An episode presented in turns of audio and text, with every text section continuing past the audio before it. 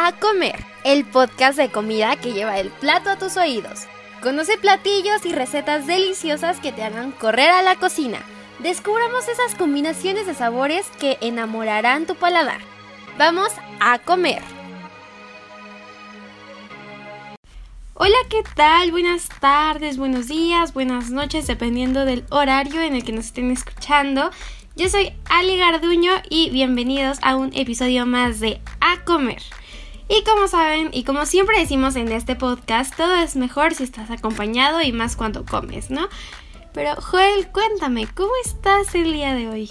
La verdad muy emocionado de estar aquí otra vez contigo, ya por fin grabando otro tema tan delicioso como siempre y que se antoja muchísimo hablar.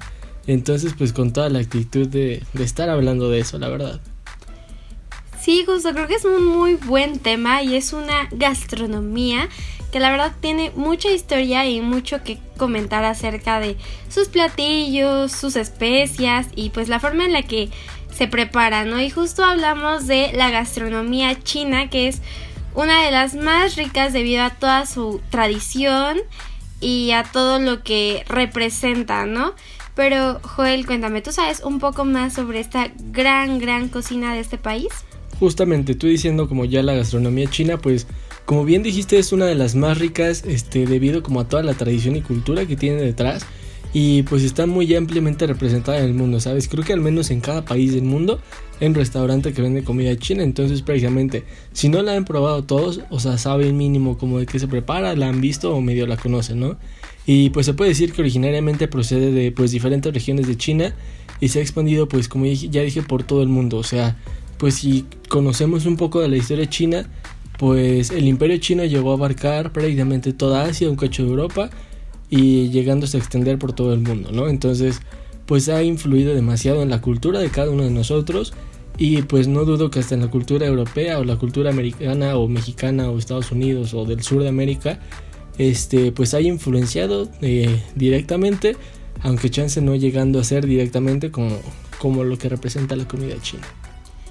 Suena muy interesante todo lo que dices, ¿sabes? Algo que a mí también me llama mucho, mucho la atención de, la cocina es que eh, realmente tiene bastante influencia de otras cuestiones, por ejemplo, de la medicina. Bueno, algo que es importante mencionar es que en la comida china siempre tratan de tener como un complemento o un balance entre lo frío y lo caliente. Y esto pues lo han heredado de, de la medicina, ¿no? Ya que eh, pues si se han llegado a fijar en la comida china pues hay veces que hay cosas que son calientes, hay cosas que son frías. Y también tienen eh, algo que también viene de la filosofía que se llama el kai, que hace eh, referencia a verduras cocinadas y todo lo que se acompaña con cereales y el eh, y el fan, ¿no? Que también son los, todos los cereales y los alimentos yin, que son los femeninos. Yo sé que a lo mejor puede sonar un poco raro, pero bueno, son todos los alimentos tiernos y ricos en agua, como las frutas y las verduras que tienen ese eh, efecto refrescante. Y también están los alimentos yang, que son los masculinos y que son platillos que vienen fritos, más especiados y a veces y pues incluyen carnes y ese tipo de cosas. ¿Tú sabías esto? La verdad yo no sabía que había tanto concepto detrás y pues justo es porque viene de toda la filosofía china. Yo no lo sabía como tal de la cultura china, pero sí un poco de, de la japonesa, que pues creo que por estar literal a un lado solamente dividiéndose por el mar, este, pues llegan a ser muy parecidos, ¿no? Y pues suena muy interesante justamente como en, en la comida este, existe este equilibrio justamente de yin y yang, ¿no? Y y pues no sé, que, representa usualmente entre lo bueno, lo malo y, pues un equilibrio entre las cosas, ¿no? También pues obviamente como, como me mencionabas llega a existir este equilibrio entre pues los cinco sabores básicos dentro de su comida, el dulce, el salado, el ácido, el amargo y el picante. Entonces pues siento que, que pues eso también está, está bastante bien la verdad, o sea, y pues que en un mismo platillo llegues a encontrar los cinco sabores básicos y pues un equilibrio justamente entre los platillos.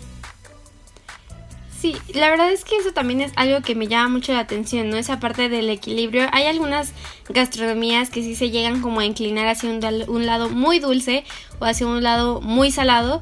Y en esta gastronomía que buscan siempre incorporar los cinco eh, sabores se me hace bastante interesante. Y también algo que viene mucho, o sea, como bien sabemos, la, la cultura china es muy disciplinada, eh, tiene como muchas cuestiones de tradiciones y eso también se ve visualmente en todos los platillos que tienen. O sea, ahorita les platicamos un poquito más sobre los platillos, pero realmente se me hace muy interesante cómo estéticamente la comida está pues bastante linda, ¿no? Porque hasta hacen ese tipo de balance y de contraste entre los colores de los elementos que emplean, entre las texturas, justo las temperaturas también. Entonces creo que es algo que no, no todo el tiempo se ve en toda la gastronomía y en todos los platillos. Pero no sé, Joel, ¿tú conoces algunos platillos? Cuéntame. Este, pues sí llego a conocer algunos, como por este, pues no sé, de lo que te digo que he visto en restaurantes y así. Y pues creo que lo más común como que se llega a ver es ya sea el pollo o el, o el cerdo agridulce, que justamente llega a ser, eh, pues no sé, cachitos de cerdo este, o, de pollo eh, sofrito o también llamado tempura en una salsa agridulce eh, y pues no sé, es muy común en, varias regiones chinas y, pues no sé, también aparte de, de cerdo y pollo, se llega a preparar con, con ternera. Y bueno, este, este adobo que les digo llega a ser como naranja, rojo brillante. Y pues es como entre dulce, amargo y a veces un poquito picoso.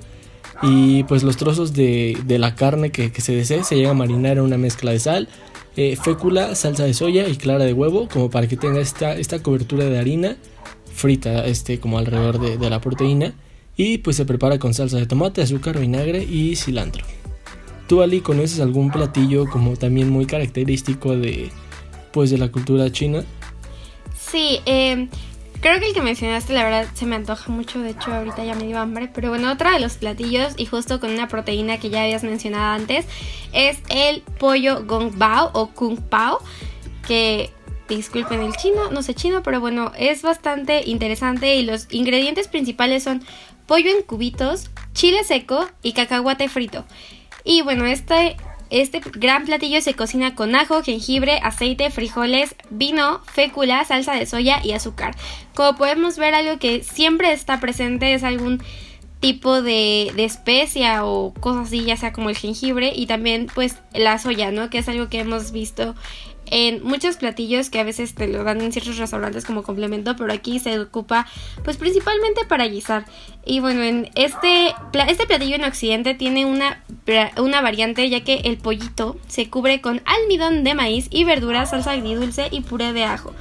Y creo que es eso algo que también hemos platicado anteriormente, que como distintos platillos eh, se van adaptando, ¿no? De acuerdo a los países a los que llegan, ¿no? Por ejemplo, pues hay, hay incluso ya restaurantes que, que tienen como ciertos lemas, los he leído así que dicen como eh, tradición china, pero toque mexicano, ¿no? Entonces creo que es interesante como a pesar de que todas las comidas tienen gran historia, siempre se le puede agregar algo más o se puede tropicalizar al lugar en el que está. Pero, Joel, cuéntame, ¿qué otro platillo de esta gran cocina conoces? Eh, conozco uno que se llama Mapo Tofu, que generalmente está preparado a base de tofu. Y pues no sé, es algo como sorprendente ahorita que decías, como que todo uno tiene como su característica y su nacionalización dependiendo del país a donde llegue. O sea, porque como que cada uno ha llegado a tener esas variantes dependiendo de donde esté. Entonces, pues no sé, por ejemplo, este plato que te digo tiene una historia de más de 100 años y pues principalmente tiene un sabor picante que a lo mejor en México se llegó a adaptar como con chile, principalmente se usa el chile serrano y manzano, eh, pero usualmente tiene el picante del polvo de la pimienta y es un condimento muy utilizado en la cocina china y pues en ocasiones el tofu se llega a enriquecer como con carne molida para que tenga un color marrón, eh, rojizo y también cebolla verde picada. Y bueno, los chinos dicen que si no probaste el mapo, eh, pues realmente no visitaste como algunas partes de, China, ¿no? Y pues solamente no, o sea, este plato no solo es como popular en China, ya que el tofu se come en varias partes de, Asia y justamente con esa preparación que te digo, ese toco rojizo y picante, también se llega a comer en Japón, Singapur y otras regiones asiáticas. Y pues ahorita lo que decías de esas variantes, pues creo que es como muy interesante cómo se llega a adaptar a cada país con los ingredientes de cada país porque pues no sé, aquí en México o en otros lugares del mundo probablemente no tengamos las especias, por las cuales se caracteriza, no sé, India o, China, ¿sabes? Entonces, pero igual tenemos otras que aún nos enriquecen mucho más, no sé, como los chiles o ese tipo de cosas, que nos pueden como igual, pues a, lo mejor mejorar, pero pues que como adaptarlas a nosotros, ¿sabes? Todos esos platillos. Ali, ¿tú algún platillo que nos recomiendes, algún platillo que hayas probado o del cual sepas y te interese mucho? Creo que algo, un platillo que creo que es realmente importante, incluso si mal no recuerdo, Pixar hizo un eh, cortometraje sobre él y son los dumplings. Que pues para quien no sabía, este grandioso platillo tiene más de 1800 años de existencia y pues es un alimento bastante popular en el norte de China, además de que son todo un festín en el año, en la víspera del Año Nuevo Chino, ya que es una tradición consumirlos antes de esta, de esta gran festividad. Eh, y pues para quien no sepa qué son, son como empanadas, digo ya traduciéndolo un poco a cómo es aquí de, este, de aquí en México, pues son como un tipo de empanadas de masa de harina de trigo, rellenas de carne picada de cerdo, pollo, res, camarones y verduras. Se pueden preparar hervidos al vapor o fritos. Entonces creo que, es un platillo bastante interesante. De hecho, me acuerdo mucho que el, el corto que les digo de Pixar habla de cómo un, un, niño chiquito empieza a comer muchos dumplings y así. Y pues también creo que en otras series y en otras películas he visto cómo esta preparación de los dumplings es como muy en familia, muy tradicional, tiene su forma de enrollarse. De hecho, no sé, o sea, se podría decir que tiene que quedar como como si fuera una capita, no sé, yo, yo lo asocio un poco como a la forma de una flor porque parecen capitas y así y todas unen en el centro. Entonces creo que es un platillo muy tradicional y también creo que si la gente se decide a, intentar hacerlo en su casa, pues no es tan complicado, o sea, supongo que sí es fácil de hacerlo y más porque tiene esta de que pueden ser tanto hervido, frito y eso, ¿no? Pero Joel, Creo que hay un platillo que tú sabes que todo el mundo lo ha llegado a comer o a ver en restaurantes. ¿Cuál es? Pues sí, justamente son los rollitos primavera. Y pues no sé, como, como decías, todo el mundo lo ha visto, todo el mundo lo ha probado. En los restaurantes chinos aquí se ha adaptado muy muy bien, la verdad. Y pues son, pues literal, creo que México lo ha sabido adaptar muy bien justamente como por... Porque nosotros sabemos hacer tacos, ¿no? Entonces pues los rollitos son pues como taquitos en forma cilíndrica eh, rellenos de verdura o carne, muchas veces son más de, verdura. Eh, y pues dependiendo de lo que se le ponga, llegan a ser dulces o salados. Y pues bueno, se, llaman así porque están envueltos en rollos primavera que eh, una vez rellenos se fríen y pues lo que les da ese color doradito es lo que los caracteriza. O sea, como si aquí en México hiciéramos unos tacos dorados, los echamos a freír y pues ya se les llaman rollos primavera. Pero aquí la diferencia es que no es con tortilla de maíz, sino que se llega a utilizar este tortilla de harina o tortilla de arroz, dependiendo, eh, dependiendo lo que se llegue como la preferencia para, para este platillo. Y pues creo que en general a lo largo de pues de todo el país pues se ha sabido adaptar muy bien y a la gente le ha gustado justamente yo creo más como por como por ese parecido que tiene con la gastronomía mexicana y justamente eso que les decía como ese parecido que tiene hacia los tacos dorados, un poco las flautas de pues justamente eso como doradito, que se le pone carne, que se le pone verdura. Y pues no sé, también como aparte de, lo que hemos visto en restaurantes y cosas así, pues bien mencionaba Salí hace rato, pues las adaptaciones que ha tenido la comida este, justamente de este país hacia las películas. Y ahorita que mencionabas los dumplings, también me acordé de Kung Fu Panda, en donde juegan como un papel muy importante en el entrenamiento del personaje principal. Entonces, pues creo que como que cada pues cada platillo y cada cada no sé, tiene pues sí, cada platillo, cada alimento tiene su distintivo en una cultura y pues lo que significa, ¿no? Y tienen toda una cultura y un significado detrás que pues llega a impactar hasta nosotros, ¿no? Sí, tienes toda la razón. De hecho, no me acordaba de Kung Fu Panda, pero sí, de hecho, en otras series como Puka, que pues ya tiene muchísimo, muchísimo, o sea, de hecho, si, si recordamos a esa, a esa pequeña serie animada, pues justo hablan de cómo eh, hacer los toda la comida era como todo un ritual, ¿no? En el sentido de que si mal, si mal no recuerdo, eran tres personajes que eran como tipo, no sé, los tíos de Puka o algo así. Uno se encargaba de cortar así los fideos como super ninja, otro hacía los dumplings y otro hacía otro, otro eh, platillo, ¿no? Y creo que es algo muy interesante como ese tipo de, de tradiciones o ese tipo de, de, disciplina también en cuanto a la gastronomía, pues se lleva a cabo día a día, ¿no? Porque tal vez en, la casa ya se nos hace como muy usual, ¿no? Ay, pues, oye, voy a cocinar esto, pues como si fuera como algo normal, ¿no? Bueno, es normal, pero más bien como algo insignificante, ¿no? Y allá realmente preparar toda su comida es como todo un ritual y es algo muy importante, ¿no? En este caso, eh, pues ya pasándonos a los postres, que es algo que a mí me gusta mucho, hay uno que se llama niaungao o pastel de arroz glutinoso, son como unas bolitas de arroz, pero bueno, es un postre realmente popular ya que originalmente se daba en ceremonias rituales. Y ahora eh, una tradición china es que se acostumbra a prepararlo en Año Nuevo y es como para. Es como estos rituales de Año Nuevo que nosotros hacemos, pero ellos lo hacen como un amuleto para la buena fortuna en el trabajo y en el año en general. Y bueno, además de que. Pues es un postre bastante rico y tiene mucha historia y es como un ritual.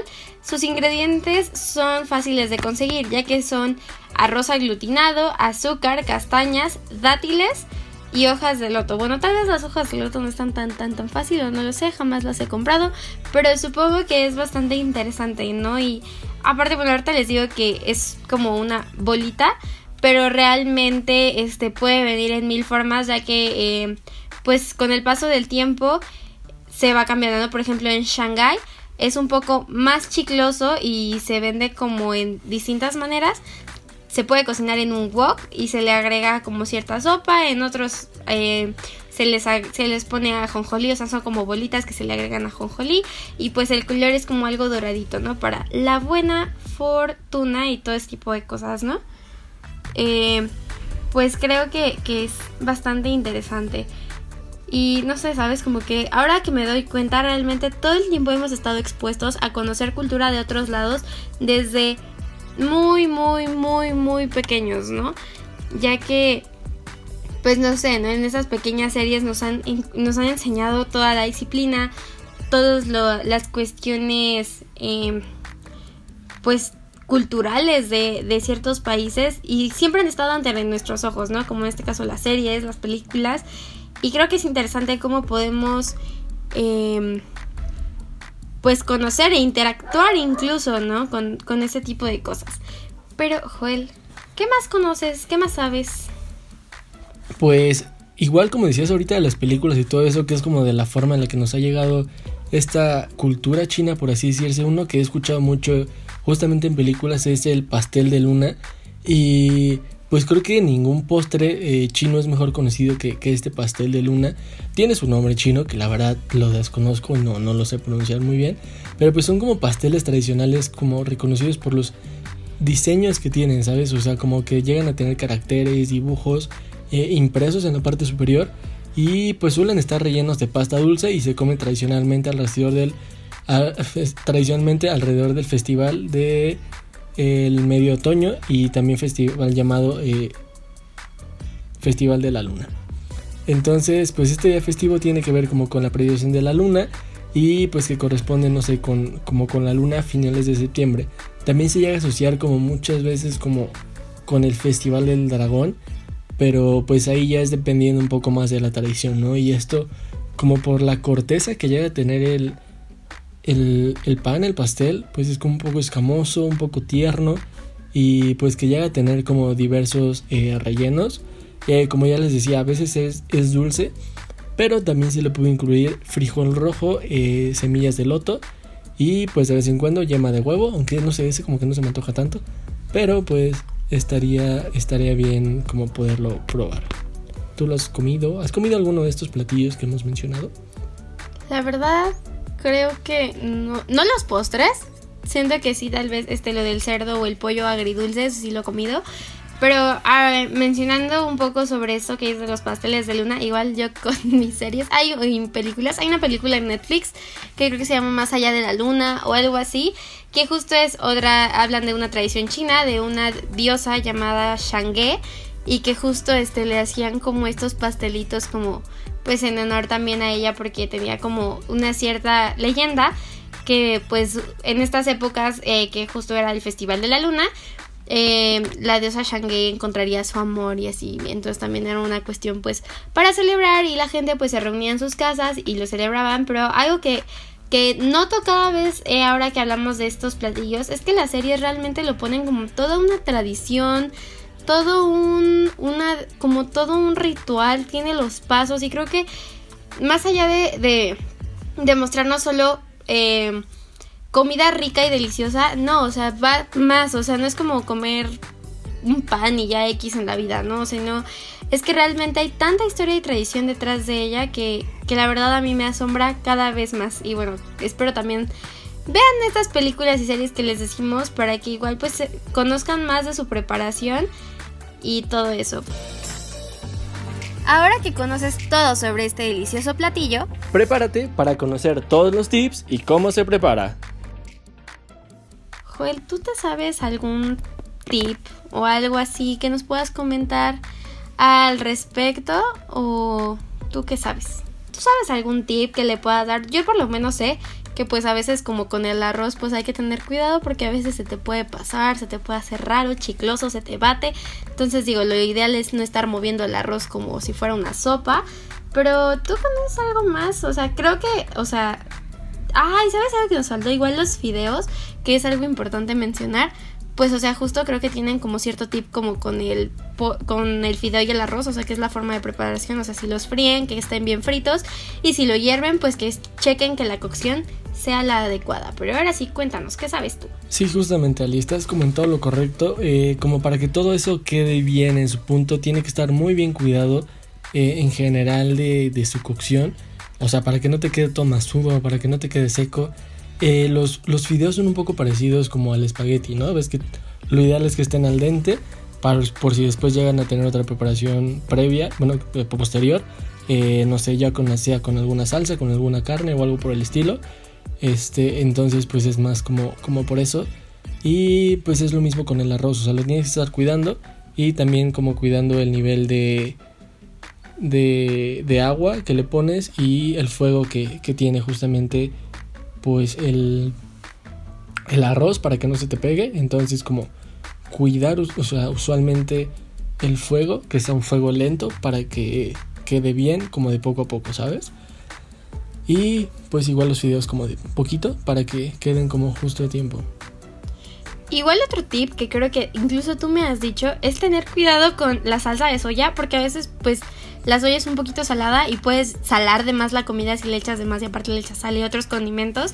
Entonces creo que es importante pues justo, ¿no? Cuidar eso y mantener como el, el balance, ¿no? Entre la soya, porque también le puedes echar jengibre y mil y un cosas, pero creo que es importante mencionar eso, ¿no? Cuidado con cada uno de, de, las cosas que le pongan, pruébenlos antes de ponérselo porque no saben qué tan salado o qué tan qué tanto pueda eh, influenciar el, sabor, ¿no? Pero cuéntanos, ¿tú sabes más de eso? Sí, o sea, justamente como sobre la soya, pues es como igual el limón aquí en la, en la comida mexicana, ¿no? Si le echas mucho limón, le quita el sabor a, la carne o a lo que estés preparando.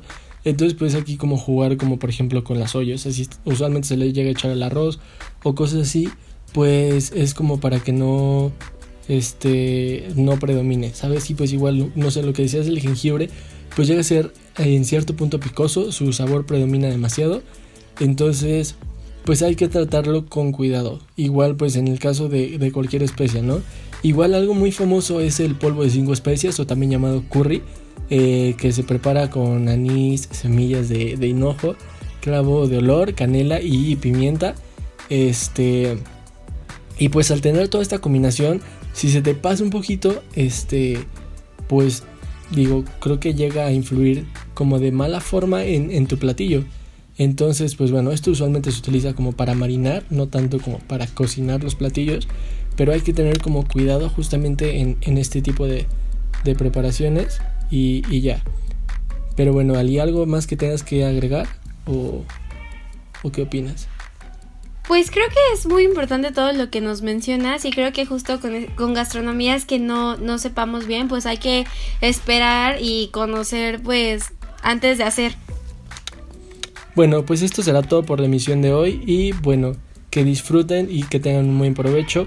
Nos vemos el próximo miércoles a las 6 de la tarde y bueno, pues vamos a comer. Es hora de levantar la mesa. Si quieres seguir deleitando tus oídos y conocer más sobre el sazón y el sabor, acompáñenos en el siguiente llamado a comer.